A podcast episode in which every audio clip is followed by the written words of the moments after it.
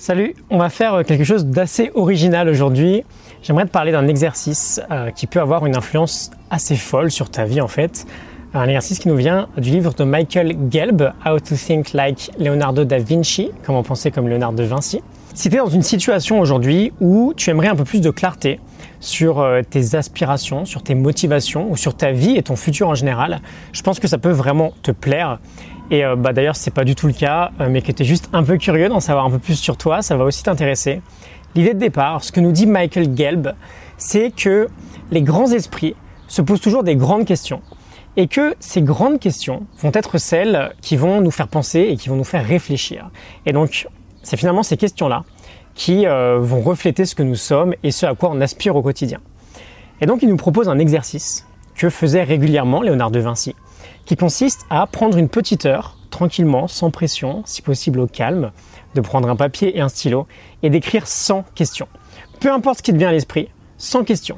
Pourquoi euh, le soleil brille Est-ce que c'est vraiment raisonnable de faire une vidéo par jour? Vraiment, peu importe. Tu verras que les premières vont venir assez rapidement, assez facilement.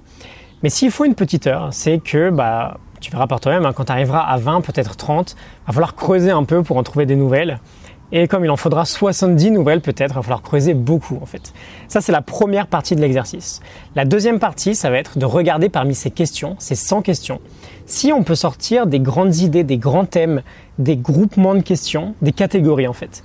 Et la troisième partie, on va rayer 90 questions et ne garder que les 10 que l'on va trouver euh, les plus importantes, les plus signifiantes. Et ensuite, on va les trier de 1 à 10. Pourquoi cette petite heure d'exercice peut avoir une énorme influence sur ton avenir? Tout simplement parce qu'inconsciemment, tu vas commencer à chercher des réponses à ces questions en fait. Non seulement tu vas trouver de la clarté dans ce qui est dans ton esprit, mais en plus de ça, tu vas y réfléchir. J'étais tombé sur cet exercice en parcourant un blog il y a bientôt 4 ans et je m'étais rendu compte en fait à quel point euh, j'étais concentré sur l'une de mes plus grandes passions, le tennis, et si j'y réfléchis bien, euh, c'est peut-être à partir de là finalement que ma vie a commencé un peu à changer. Parce que euh, bah, quelques semaines plus tard, je commençais à mettre un pied dans le milieu du tennis en faisant quelques piges pour une start-up qui faisait euh, des statistiques dans le tennis. J'étais très clairement pas prêt en termes de compétences et de maturité à intégrer à temps plein une start-up technologique. Et donc ça s'est pas fait.